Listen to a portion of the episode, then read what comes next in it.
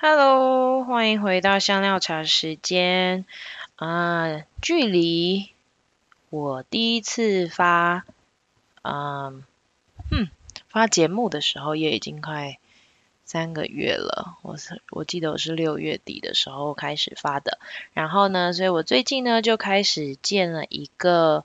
嗯，连接就是如果你愿意，你也喜欢我的节目，你可以小额的支持我。那我用的平台是 Anchor，嗯，所以它是英文的网页。那基本上有三个选择是，它是一美元、五美元或十美元一个月的小额赞助，那就可以用信用卡，嗯，刷卡的方式来，嗯，赞助我。再来啊，在 IG 或者是 Facebook 上面都可以啊、呃，用香料茶时间找到我的页面，然后在 YouTube 或者是各大平台上面都可以找到我节目。如果你有兴趣的话，啊、呃，你也可以报名参加。我们现在下一季的呃录制时间是十一月底开始，然后再来，如果你有什么想法或者是什么评论的话，欢迎可以到 Apple Podcast 上面给我啊。给一些星星，然后给我一些评论来肯定我的努力。那我们今天呃，请到呃很酷炫的 Sandy 老师，他要来介绍他的手工皂的历程。再来是啊、我们也探讨了一下新手的 YouTuber 到底能不能够赚到钱呢？那就让我们开始吧。欢迎收听香料茶时间，我是黄平。在这个播客中，我会跟大家聊聊许多不同的文化性议题，从语言、文化到非主流族群的故事与经历。跟我一起喝杯香料奶茶吧。欢迎回到香料茶时间。今天我们请到的来宾，他很酷，因为我在美国打工的时候认识他，然后我们都住在科州，可是我们距离有一个小时之远的车程，所以呢，我就很偶尔会碰到他。但是后来也因为工作上面的合作，然后也也看到了他的 YouTube 频道，他进入了手工皂的这个领域之后呢，开始做成。做了很多的呃手工皂，然后甚甚至送给我来用，我就觉得很棒。那特别呢，我觉得因为我回到台湾的时候，很多人都问我说，如果我们要做华语教学，是不是可以做 YouTuber 可以赚钱？那我我觉得这个是一个契机，因为这个来宾他自己也开始他的 YouTube 频道，然后据说他也开始小小的赚到一点钱。我特别是想要请这种新手的 YouTuber 来谈一谈他们的历程，可能从刚开始一直到。呃，真正的接到第一个支票的时候是什么样的历程？所以让我们欢迎 Sandy。Hello，大家好，我是 Sandy，或或者是有人会叫我 Sandy 老师啦。嗨，大家好。Sandy 老师他的频道是 Sandy Moon 零四一七，所以在 YouTube 上面就可以找到。嗯，对，好啊，我们来讲一讲为什么你没有频道的名字。其实这就是我频道的名字啦，就是我我是想这么嗯、呃、这么用的原因，是因为这是其实是我高中时候的嗯网络上的笔名嘛，一直用到现在，然后我也就一直没有改。然后后来我是有一个，因为我是基督徒嘛，我有在祷告，然后我就一直在问上帝，就是说，哎，那这样子的话，我取什么名字比较好呢？然后但是就是给我的感觉是就是。Keep the same thing，就是还是保持一样。但是我是想说，就是因为我这个是有山，然后有月亮，然后感觉就是有一个对我来说是一个比较是 biblical，就是有点 Bible 的感觉在里面。然后好像神一直在天上看顾我们这样子。但是这个因为寓意很深，所以很难跟人家聊得明白这样子。嗯，哎、欸，对，真的，一开始看到我没有想到是沙跟月亮，我只有想到 Sandy Moon 可能是另外一个，我不知道有没有一个品牌什么的。对啊，你是，我们先来谈谈你怎么来到美国好了。好啊，我我来到美国就一开始其实就是追着我老公来的。哦、对 讲一下，讲一下为什么追着老公来的呢？对，因为那时候其实我一直在内地嘛，然后我老公那时候在日本，然后他已经就是拿到 offer 可以过来这边上班。那我那时候在想说，嗯，日本跟中国只有差一个小时的时差，可是如果他一下就飞到美国的话，这时差是几个小时啊？然后我后来就觉得说，嗯，因为一直也想要转换跑道嘛，然后因为我之前念的是医学，然后一直没有很喜欢，觉得就是每一天去医院就死掉一点点那种感觉，所以后来我就跟着我的爸爸要求，就是说我要。跟着我的男朋友来到美国这样子，然后他们一开始是超级反对，因为他们就说：“哎，你确定啊？英文也不是很好什么的，反正诸如此类的。”那因为我也说过我是基督徒，我们就祷告嘛，然后所以我爸就愿意就是资助我，我就来到美国了。那中间呢，跟我。现在的老公就是之前的男朋友呢，出了一点状况，嗯、所以我就没有跟他到同一周，我就到芝加哥这样子。然后我就因为这样子就来到美国，但是嗯，我并没有学艺术相关或什么，我之前学的是心理咨询，也是一个很不错的课。但是嗯，三号结婚之后，我就没有用这个来赚钱，我就一直待在家里。那所以这就是为什么我会。噔噔噔噔，从台湾呃，从中国，然后回到台湾，然后又跑来美国，然后又在芝加哥，然后现在又到科州来这样子。对，这个大概是这样。当时候你在芝加哥的时候，嗯、你先生在哪里？他一直都在科州啊。哦，那你们这样远距多久？远距了，反正我们前面加上他在日本，我在中国的那些时间，大概我们大概 dating 了大概。差不多七八年才结婚，这样子就有点久，好 久啊！可是可是你你在芝加哥，然后他在科州这一段时间，你然后你又念了书才来的嘛，所以至少有两年吗？没有哎、我我那时候还蛮惨的，因为我英文真的不好，所以来我是先念语言班，然后之后呢，我妈就一直跟我讲说，哎、你这个在语言班呢，你感觉你的英文是很好啊，可是这些就 是都是跟一群你英文不是很好的人在一起，感觉不太对。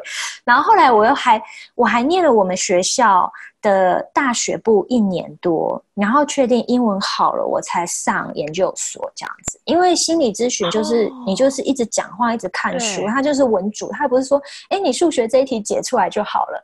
所以它就是有很多看书，然后很多病例分析啊，很多讨论什么的。但是如果大家对心理咨询感兴趣，我们以后可以另开一个话题。真的，真的，我刚刚正要说，如果听众有兴趣的话，可以在我们的下面留言，下面留言，对，在 Facebook 或 YouTube。YouTube 上面都可以留言，对啊，对啊，然后，然后还要就拜托大家给那个 Apple Podcast 给颗星，这样子我们可以知道大家在听我们的节目。对，嗯、那 Sandy，你后来在美国结婚呢？对，我们在美国结婚了，就是我婆婆某一天开窍同意之后，我们就立刻去公证了。哦、所以她原本是不同意的，她超不同意啊，因为他们家拜拜啦。然后他就觉得说，哎、oh.，娶一个媳妇啊，他基督徒呢，就基督徒，嗯、这个怎么办呢？然后又很传统，虽然我婆婆公公都人非常好，那一开始就是你知道老人家就会嘎嘎嘛，就会觉得说这个人可能不能融入我们的家庭什么的。那之后反而我跟我婆婆相处的就还蛮好的，这样子，对。在此要谢谢婆婆，如果婆婆听到的话，要特别感谢她。真的，你要隔空喊话一下吗？说妈，妈，我爱你。哎、欸，真的，出来之后真的可以给长辈们听一听啊，因为都会在 YouTube 上面，嗯、他们就也可以看，就看不到人，但是可以听得到声音。嗯，对。哦，所以之前没有结婚，也都因为是卡在家庭这方面。对，所以我们真的 dating 有点太久了，而且你们的感情真的很坚固哎，因为他之前在台湾吗？嗯、哦，没有，没有很坚固，没有，没有。另外再开一集吗？就是中间我们也有那种就是吵架，然后就决定要分手啊，嗯、然后就是我在芝加哥嘛，所以如果教会有别的男生约我，我就会觉得说，只要这个男生应该不会把我杀掉，我就会跟他出去。所以我我也是跟很多男生在他跟他分手的时候 dating 什么之类的，嗯，嗯，对。然后但是我就觉得说，就是可能真的没有遇到合适的吧。然后反正就就是诸如此类。之后我老公很可爱了，他就是有一天跟我讲说，哎，芝加哥有很多博物馆，我想去看看。然后他就他就来了，太勉强了吧？这什么牵强的理由啊？而且来了，听众是不知道你们你们是国中同学对不对？对对对对对，就是。认识几久了？认识二十几年，老师。对，所以我们有看到小时候就是最胖的那一段时期。好，然后你要继续说，他去芝加哥看，然后真的去看博物馆吗？有啊，我带他到处去博物馆转，但是你知道那是一个，我记得他好像是一月初，然后芝加哥风大又冷，然后又下雪，然后我们又舍不得坐计程车，然后就坐公车，然后在路上走路，然后看博物馆，这样很冷。而且你们那个时候的状态是分手状态，不会尴尬吗？因为双方还是喜欢彼此啊，你不是说哦，因为已经有别人了，对不对？这种状态，他其实是其实就是因为。呃，就是家长不赞成这样子而已，对。但而且我们是，我们就算是很搭的那一种，就是其实我要干嘛，我老公大概都猜得出来，所以他就有点像我肚子里的蛔虫。然后就你们感情很好，默契也很好，这样子超好。就是他有时候就会跟我讲说，我有感觉你今天想要去吃什么，然后我就会嗯，然后我们就会一起去吃这样子。对，可爱，那蛮可爱，而且他超级贴心。嗯、对，嗯嗯嗯。好，我们刚刚谈了 Sandy 的在来美国的整个历程，然后你你什么时候搬来科州的？我大概两三年前，就是呃研究所毕业之后就搬回来，然后搬回来呢，我没有用 OPT，我也没有申请 H1B。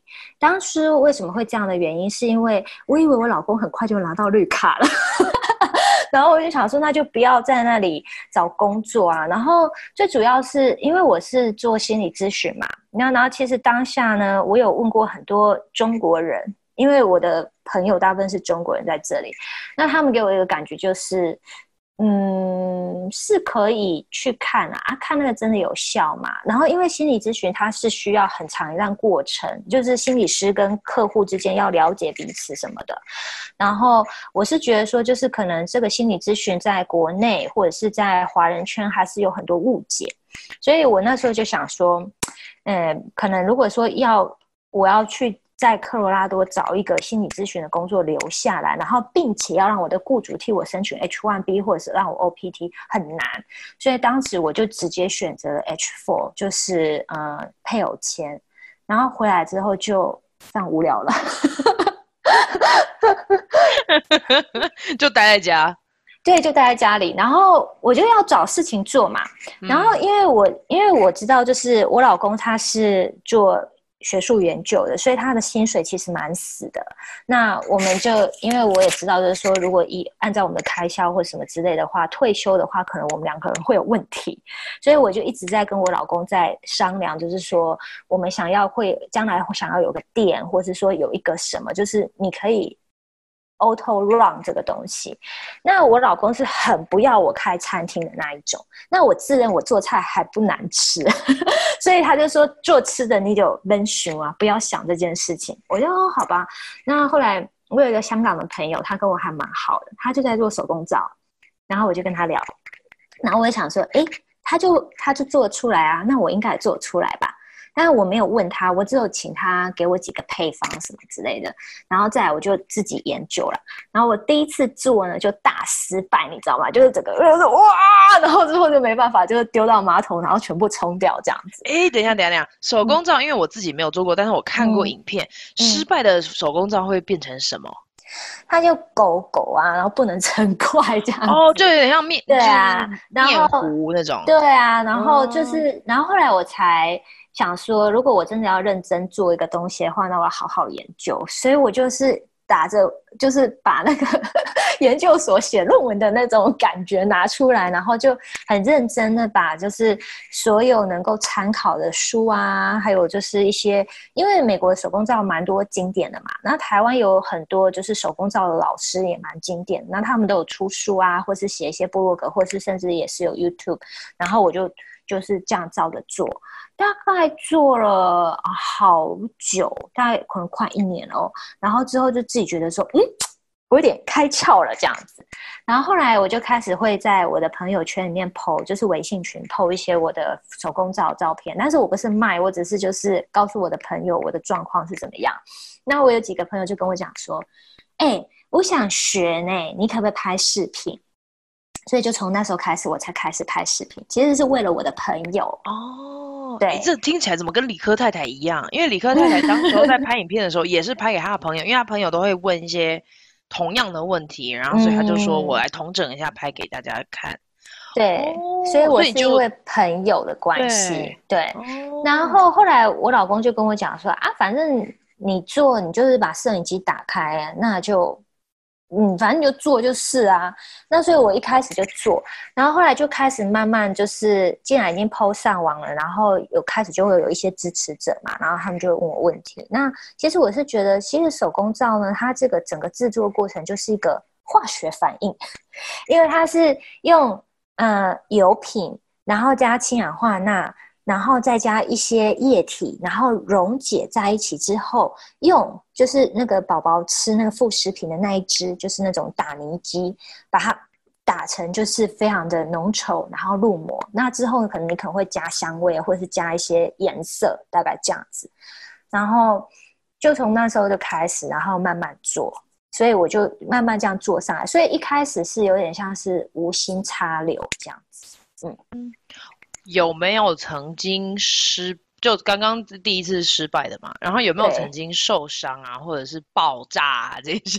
我觉得我问的问题好好外行哦，因为我看过的影片，他们就说什么小心烫，还是因为好像你皂碱加进去的同时会突然变很烫。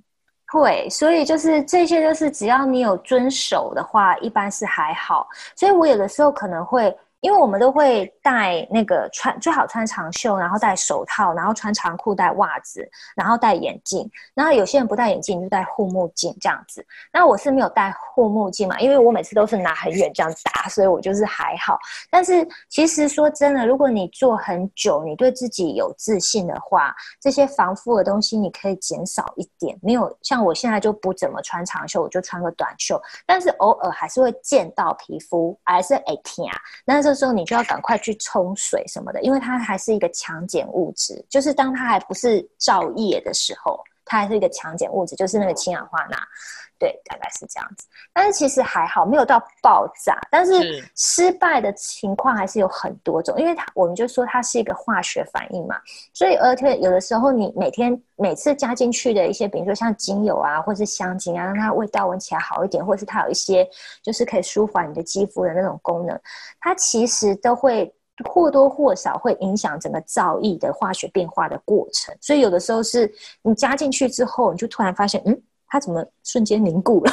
然后就赶快把它挖起来放在模里啊什么的。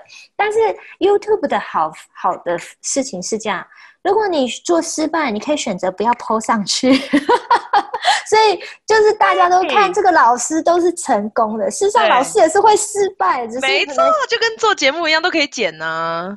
对啊，但是现在就是说失败的情况就少很多。然后，但是偶尔还是会，就是，哎啊，怎么今天做这个样子，然后最后变成那个样子，嗯，然后又会想一下，这样还是会有这样的情况发生，但是已经很少很少了。对，我看到你有很多渲染的那一种手工皂，嗯嗯，嗯，那呃，我不知道你最喜欢的是哪一种，因为有很多是素的嘛，然后有很多是渲染，嗯，你自己做到中间，你自己你觉得最喜欢的是哪一种？其实啊，有一种叫做自然渲。自然渲就是说呢，你就是倒在杯子里嘛，然后因为那个皂液呢，就是你要控制那个温度跟那个，所以它会比较流动性。那它流下去的时候呢，它就会产生，比如说像一些水样的波纹啊。那有些人会再拿什么，它进去搅，然后之后它就会产生一些效果。可是这些效果很多是。你没有，你没有在切照的那个瞬间，你可能不知道里面真的长什么样子，所以它就会有给人家惊喜。所以我比较喜欢的是自然选吧，就是就是说。或者是就是胡乱炫，就是炫出来的感觉可能会让你觉得很好奇。但是问题是，手工皂其实就跟做蛋糕或者做什么是一样，它都会有一些技法。那你如果用某一些技法，你得出来的效果大致就是那样。可是自然炫就是它可以你怎么倒，你左边倒往右边倒，往上倒往下倒，它可能感觉都会不一样。但是，所以我比较喜欢那种感觉，就是因为它是一个。就是 freestyle 出来的结果，你就是可能会很惊讶，这样子就很好看。更外行的问题就是，你可以跟我大致介绍一下整个做做成手工皂到可以开可以用的整个过程吗？因为我知道我有、okay. 我之前有邻居，他就放在门口，然后就你知道晾在那儿，而且那时候在台湾，好像要晾一个月吗？对对、嗯、对，好，给你说。所以手工皂其实这样，就是一开始你一定要有一个好的配方。如果说真的是新手，不建议自己设计配方，因为通常新手设计的配方可能一的 哪里有问题，或者是哪里出了什么状况，所以还是跟着一开始就跟着老师的配方走。那很多老师嘛，那手工皂你可能有好几万个。版本你都可以做，但是因为它是跟个人的肤质有关系的，所以比如说我就是中性肌偏干性肌，那我可能就适合某一些油品，有一些油品我就不适合，因为它可能就过度清洁。那过度清洁你可能就会觉得有点皮肤有点痒啊，然后还要再擦乳液。那有一些呢是太过滋润，像有些像比如说青少年他就会容易长痘痘，你又给他太过滋润，他不是痘痘又是。爆炸了嘛，所以就是其实跟个人的肤质有关系。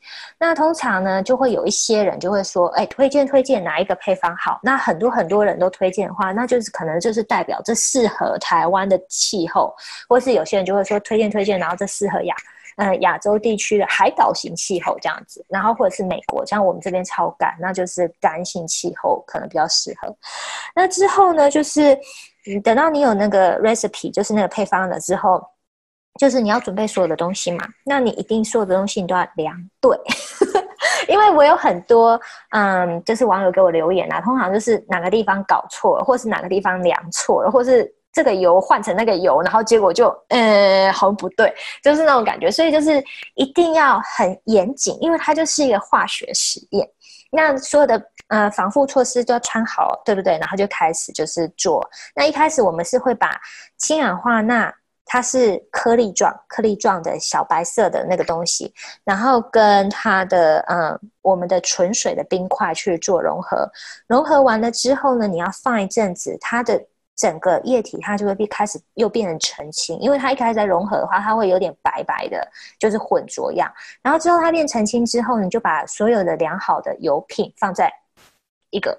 一个容器里，然后要慢缓缓的倒入之后，就开始先搅拌、搅拌、搅拌。那搅拌通常我们就是拿那个做蛋糕的那个搅拌、搅拌的那个勺子还是什么，出去拉拉嘞。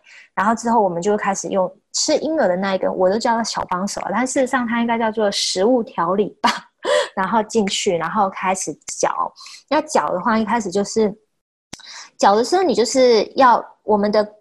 呃，目标就是要把那个东西搅得很均匀，然后最后它就像是美乃滋一样的，嗯，然后你开始用那个电动小帮手去打的话，你就会开始看到它那个油跟氢氧化钠开始反应，它就开始格格了，开始格格了这样子。那最后呢，反正中间的过程就是你要把它确定它很格了，然后我搅得很好了，然后我们就是说它叫做 trace，虽然 trace 就是说就是美乃滋状，然后。但是它有些时候不是锅边还有一些残余的东西嘛，所以你将来要把它刮下，你要确定那个油品跟氢氧化钠就是融合好。那之后呢，就看你是不是要染色。染色的话就是，哦，我要什么颜色，可能我就等量分成，比如说三个，然后可能就红色、绿色、蓝色这样子，然后再加精油，然后精油也要舀调匀，然后。加颜色调匀，然后颜色我们通常就是用化妆品等级的云母粉，就是女生擦眼影的那个。然后精油的话，就是你一定要买那个可以擦在皮肤上的精油，因为有一些精油是它可以燃，然后就是室内很香，可是它是不能擦在身上，嗯、所以就是一就是一定要遵守就是化妆品等级的东西才可以这样子，然后。之后就入膜啦。入膜的话，通常就是呃，大概是二十四到四十八小时之内，它会整块凝固。那我们我们现在说的说法都是冷制造，如果是热制造的话，是要煮的，就是要加火煮。但是我们因因为我现在我大我的频道大部分是冷制造啊。然后为什么做冷制的原因，是因为有很多人觉得冷制是第一，它可以调色，然后它。有些人觉得热制造煮久了，那个营养成分会流失。但是其实在美国，你是不能够就是说，哦，我做什么手工皂，然后会有什么的疗效，嘿，这是不行的哦，因为这个，因为你没有科学证据嘛。所以我们就是只有主打，就是说可以清洁而已，这样子。哦。嗯，但是台湾可能就会用什么中药可以入皂啊，然后或者是一些什么嗯好的花水啊，比如说他们去自己蒸馏玫瑰花水，然后再入皂，这样也可以。但是就要看你个人。那好，然后之后这个呢，等大概二十四到四十八小时之后，这这一整块手工皂大概就是已经很凝固了。然后就可以拿出来，然后趁它还没有那么硬的时候，就可以用菜刀。但是我老公是有帮我做那个，就是专门的手工皂的切的那个，就切切切切，把它切成一块一块你想要的大小。那切就是你也可以这样切，也可以那样切，那你可以直的切，也可以横的切。那它出来的颜色的呃效果可能会不一样。如果你有做渲染的话，然后之后呢，就是放在阴凉干燥的地方等最少四到六周。然后之后呢，如果你要负责任一点呢，最好是做一个 pH 值的测定。但是因为坊间呢，太多人觉得做 pH 值的测定其实呢不是很准，除非你是化工。学的，然后把它放到什么仪器下面去测它的 pH 值，不然其实我们自己测都不准。但是如果说呢，你的配方有 follow 好呢，你是不太会容易出错的，所以那一定都是对你的皮肤没有问题可洗的。然后之后就是四到六周之后，你就可以开洗啦。哦，然后那如果在没有到四到六周就不能洗？嗯，可以，可以，只是就很软而已，是不是？有些时候是比较软。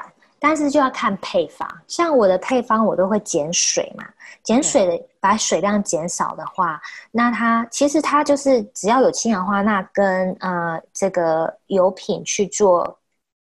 混合嘛，水你其实是一个媒介，所以水你可以多一点少一点，但是多一点少一点，它可能出来的效果会不太一样，所以通常我都会减水。那减水的话，就是表示说，如果是你要酿造的话，有些时间就会缩短这样子，但是一般是说四到六周，但是有些人就是说，比如说它里面有加什么乳油木。木果脂那一种的，他他可能就会觉得说，晾到半年比较好。那还有一些就是说，甚至有一些人他是按照一些古代配方，比如说最古老就是像意大利的马赛地区做的马赛皂，还是有叙利亚做的那种叙利亚皂。那他们的有一些配方，他们会甚至酿造到两年就不一样。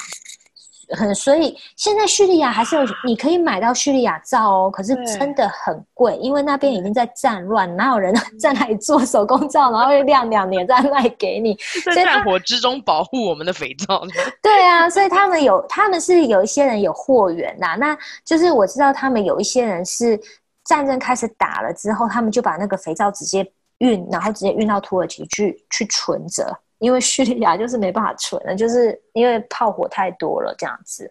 然后我知道在，如果你有去土耳其旅游的话，你可以去买他们的古皂，听说非常好。对，哦、我婆婆有去，但是她竟然忘记买了，那下次再去买哦。因为她超爱土耳其的，她应该还会再去啦。土耳其真的很酷，对，我去过一次，但没有看很嗯，土耳其有一个很不一样的风情。对对，就是中西交流交汇的一个地方。哎，那个什么油都可以用吗？几乎，嗯，包括你有些那种吃吃东西炸剩的油，你也可以留着用。但是那个油呢，我们就不建议拿来洗身体的，那个通常都是拿来洗马桶啊，或者洗抹布这样子，就会不一样。但是，哦，对，但是就是。以我的角度来讲，我比较不喜欢回收油的一个主要原因，是因为回收油做完，可能 你的时间成本卡北合啦，嗯，不是很划算。如果说要卖的话，如果你自己，如果你自己用无所谓啦，但是如果要卖的话，但是它是做比较漂亮高价的比较好。对对对，当然当然，对啊，对对对，嗯，哎，那做回收油的话，不会有那个炸完之后的味道吗？所以那就要克服啦，它就会有一些，就是比如说额外再多加一些碱下去，就是氢氧化钠，嗯、或者是它可能就要沥，就是过滤的很干净什么的。是但是那个真的是不能拿来洗身体，千万不要哈，因为、嗯、我们的身体还是比较娇贵，不像以前人，没有农夫下去打那个三百六十五天下去外外面锤锄地都没事，我们去锄 锄两个小时就累死了，对不对？嗯、我们现在身体做不到。对，哎，我觉得真的很酷哎，因为就你可以讲的很清楚。嗯、另外一个是，因为现在有很多人用液体的皂，嗯，液体皂跟固体皂的不同，那这个在制作方面有什么不一样？有，啊、呃，所以液体皂呢，我也是有在做。所以液体皂我们是，我是专用是，它不就是不用氢氧化钠，它就是用 KAH，它叫做氢氧化钾。然后我都是用热制法，因为用热制法下去煮的话，其实它还挺快。然后热制法的有一个优点就是它不再需要晾造，它就是做完之后成型了，你立刻把它稀释成液体就能用了，这样子。哎、嗯，对对对对对对，你刚刚说它做完之后它成型，所以它还是硬的，然后再加水下去把它变成液体皂。嗯、对，就是等于是说好像是。一块格格的东西，对，然后你就加很多纯水下去，嗯、呃，然后我通常都是再煮开一次，因为就怕里面有细菌嘛，嗯、那放不久。但是我就会把它煮开，煮开了之后就放凉之后，你就是有什么洗碗洗碗瓶那个，我都会留着，就是那个洗洗那个。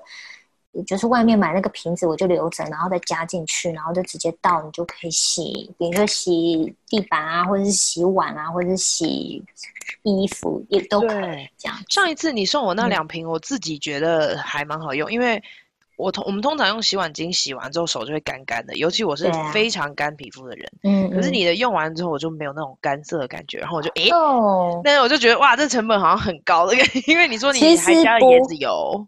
对，椰子油是很基本啊，但是我是我送给你应该是两种配方，一个是纯椰子油，然后一个是椰子油呃混合橄榄油下去搭这样子。嗯、但是事实上，我觉得，因为我们不会平常也不会吃的那么重口味或者是重油，很难洗。如果是自己就是几个碗自己用手洗的话，其实那样的配方就够了。对，但是我的配方如果是那样子的，你要拿去用工业的那种方式去洗，我觉得那一定不够力。比如说麦当劳 炸完的那个薯条那个盆子，要用我那个洗一定不够力，因为那个可能就是需要还是要更活性更强的东西这样子。对，哦，OK，哇，所以你现在在家里都不需要再买这些洗洁用具是吗？少哎、欸，但是因为我到现在我也是没有那个 dishwasher。洗碗机的，嗯、所以洗碗机那个我还是要买。哦，嗯，因为洗碗机那个是又不一样的东西。对对对对对，对我就只能买买外面的。但是就是自己洗碗啊、洗手啊、洗身体啊、洗头啊、洗脸，这个是用自己的这样子。嗯、啊，OK。那当时候开始 YouTube 之后，你期待？嗯我觉得大家其实都很好奇啦，但我自己也做一点研究，嗯嗯、就 YouTube 真的要到一个程度才能够赚钱。你自己的你自己的经验是什么？哦、它其实是这样，就是说你的订阅人数呢，要至少我如果记得没错，如果他没有改的话，应该是至少突破一千。然后呢，他就会寄一个验证码给你，就是从你的地址寄一个验证码给你。然后呢，你就拿到那个验证码，通常就是一个。一堆乱数，比如说八位数或五位数，然后你就按照它的步骤去开通一个 Google Ascent，应该是这个账户，然后呢，它就会，它就会跟你的 YouTube 是联网的，联网之后呢，它大概是每个月的月底还是月。月初我有点忘记，然后他会记，他就会告诉你，然后你每天都可以看，嗯、我的哪一个影片，然后有多少万人点阅啊，或者是这个影片目前累积了多少分钟，还有就是我的客户的客群是在哪里，然后我还我还蛮可爱，其实我的频道大部分都是阿公阿妈订阅，真的我没有骗你，所以我我的年龄层是在大概四十五岁以上比较多。大部分是阿公阿妈，那阿公阿妈后来我就发现说，可能是有一些在台湾的社大，或是有一些那种，呃，像是救国团那个，可能他们有在耐发我的视频，所以我可能在啊台湾的阿公阿妈界可能有点红。这里要不要跟大家喊喊话？Hello，对啊对啊，阿公阿公阿嬷，谢谢你们支持我们。对，然后因为我后来就发现说还蛮有意思的，大部分的。我的客群大概是在那里，嗯、所以我我做有时候做太难的东西呢，大部分我的点阅率反而不高。嗯嗯，所以我后来就发现了，我的客群是在于新手，然后呃年纪就是稍微略年长一些，就稍微自己比较有时间可以做一些研究，然后可能也有一点钱，就是或者是已经儿孙满堂，所以他想要做给他的孙子或小孩这样子，所以我的客群是这样。但是说真的，YouTuber 很难 赚钱，因为像我是算是业余的吧，因为我不是那种职业。如果是职业的话，你就是每天大概一个礼拜可能会 PO 个两三次，或是每天一直 PO。那你你一直 PO，那个好处就是你会一直让你的观众有一个新的感觉，所以他就会一直。去点你的影片来看嘛？那点影片来看，它就是它会通常它会选择，就是说，哦，我这边呢，你可以在你的页面的哪里，然后你想要放一个广告，你可以放一个小小的广告，可以放一个大大广告，你可以放一个超大的广告，就是它就会让你自己选择你的搭配。然后你你你甚至也可以自己设定，我想要什么样的广告，可能跟我的频道比较符合，那可能就会在一起。比如说像我的主打，如果是这样，如果我要真的设定的话，我可能会以，呃。稍微年长的女性居多，所以可能对我来说，我的我的如果我的广告要有效的话，应该就是要衣服啊，或是家电类那种，可能对我的客户会比较吸引力客群。那他就是说，他会给你一个 rate，就是说，如果你很多人都一直点你的那个那个点击的话，你的 rate 会比较高，他就会跟你讲说，几万的话，你会赚到多少钱。你的点击率就是几万，你会赚到多少钱？然后多你的观众收看多长时间，你大概可以赚到多少钱？所以是这样子。但是因为 YouTube 的前期投资是大的，总是你一定要买一个比较好的摄影器材啊，然后收音的啦，然后你的灯光啊，然后还有一些就是剪辑啊这一些。所以其实 YouTube 真的蛮花时间。如果你真的要很认真的经营，它真的是一个正职的工作。那像我呢，我就比较偷懒，我就是。弄一弄，然后哦，差不多，然后调一调，OK，然后我就发了。所以我比较没有这个。然后像有一些人，他会是做一些小效果啊，然后上字幕啊，然后或是加一些可爱的卡通啊，或是加一些那种就是好的那种，让人家吸引人家点进去看那个，那个就会花很多时间。老实讲，所以就是有很多 YouTuber，就是大家下午拍完片，然后晚上编辑一整晚，然后早上发，然后他再去睡觉。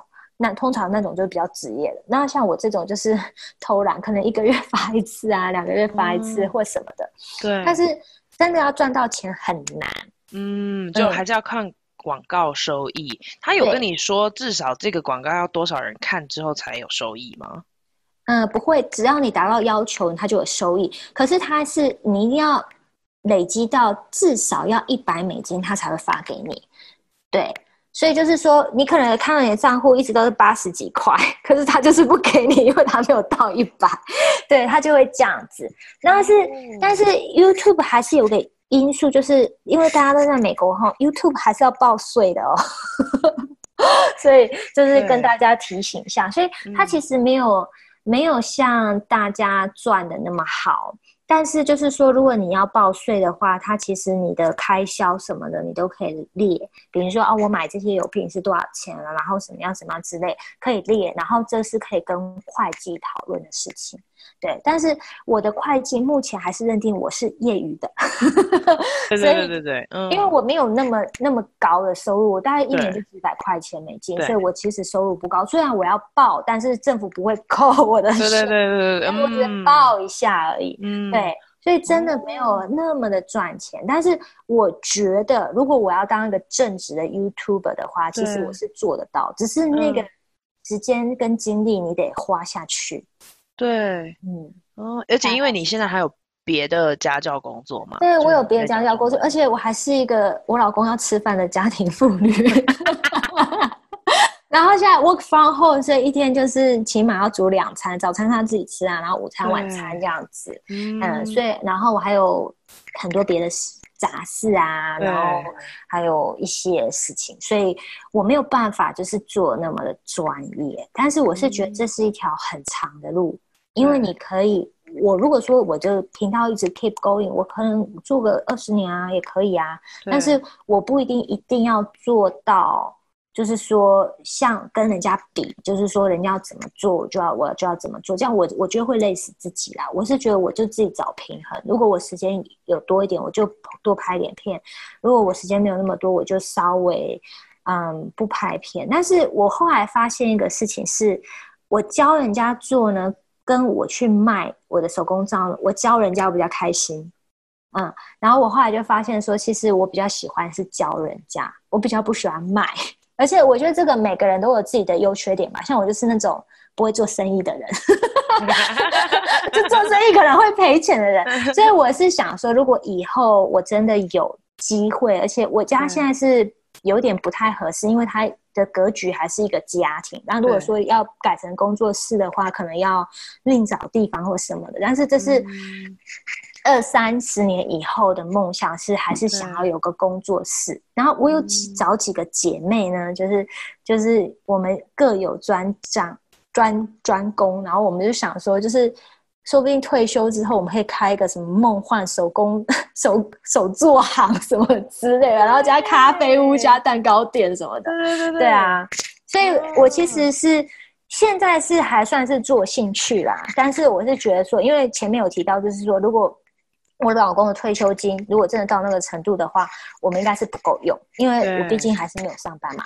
对。所以，然后如果说以后有生小孩什么，那个开支又更大，你要存到钱很难。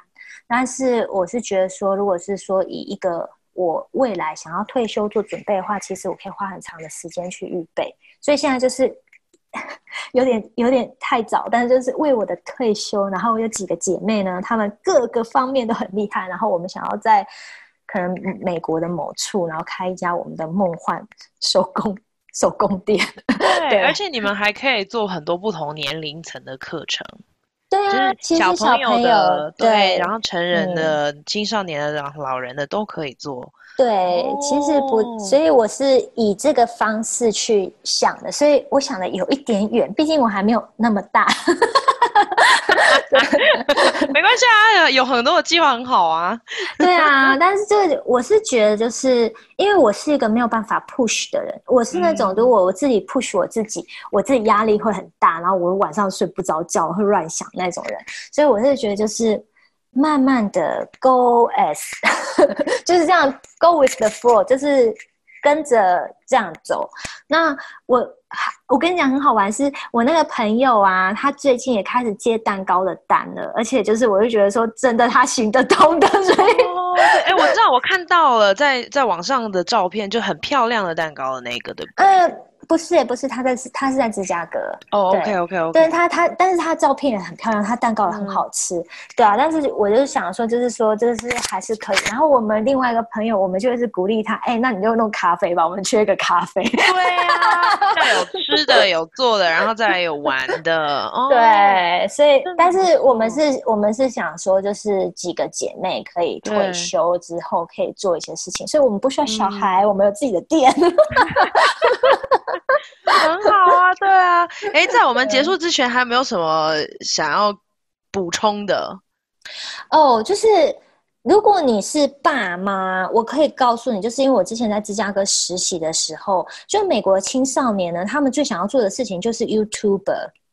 我没有骗你，每个人都是这样子的。如果他成绩不好的话，他的梦想就是要做 YouTuber。真的，我没有骗你，所以就是。就是其实我是觉得，如果小孩有这方面的兴趣哦，如果爸妈有这个钱的话，不妨买一些什么小器材，可以给他们试试看。因为其实小朋友里的创创小朋友的创造力还蛮 creative，所以也许他们也可以做出他们的天空。我是觉得就是现在啦，不要再就是说就是一定是哦，我一定要。读数学读到很高，然后我一定要去 MIT 或者是我要去哈佛这种地方，其实还是有很多都是可以做。然后，其实我那时候就是去实习的时候，我发现就是大部分时下小朋友他们最想要做的事情，竟然是 YouTuber 的时候，有点吓到我。其实 YouTuber 很难做哎，就是你看又要拍又要想素材嘛，然后又要拍片、剪片、嗯、上音效、上字幕，然后还有行销。然后，如果他要谈业配或广告植入，这个也是另外一个商业手法。对，所以我真的不觉得它是一个非常简单的事情。对，但是我是觉得，如果你的小孩真的有兴趣的话，可以给他尝试。然后，如果他行不通的呢，你就趁趁早断了他的心。这是李老师的建议，你要认真，你知道吗？让孩子们去试一试，然后，对、嗯、我们老师们都都都这样啊，就是家长应该要让他们去试一试，试完了不成功没关系，至少试过了，对不对？对对，我我觉得是这样，所以其实很好玩是。是我之前在实习的时候，小孩会跟我要我的 YouTube 的账号。嗯，对啊，然后我就觉得很特别。他们就是他们可能 Facebook in in 什么 in IG 啊什么那个，他们可能还好，可是他们真的花很长时间在 YouTube 上面，真的。所以我是觉得这也是，如果你是家长的话，你可以考虑一下。好啊，今天真的很谢谢 Sandy 老师跟我们分享他来美国的历程，嗯、然后进入了手工皂的世界，然后接着呢又开始了 YouTube 频道。我诚心的祝福你之后可以继继续有就是往有兴趣的方方面走，然后可以跟朋友真的开一个，嗯、我也不知道，我觉得听起来很像社区中心。有学习，也有也卖东西，也有给我们收钱的。对对对对对对对对，社区中心还是要收钱的，因为大家都还是要混口饭吃。今天非常谢谢你来，然后如果、啊、如果心动人有兴趣的话，一定要去点他的 YouTube 频道，叫 Sandy Moon 零四一七，然后我也会把它放在我的节目资讯里面。谢谢你来玩，拜拜，拜拜。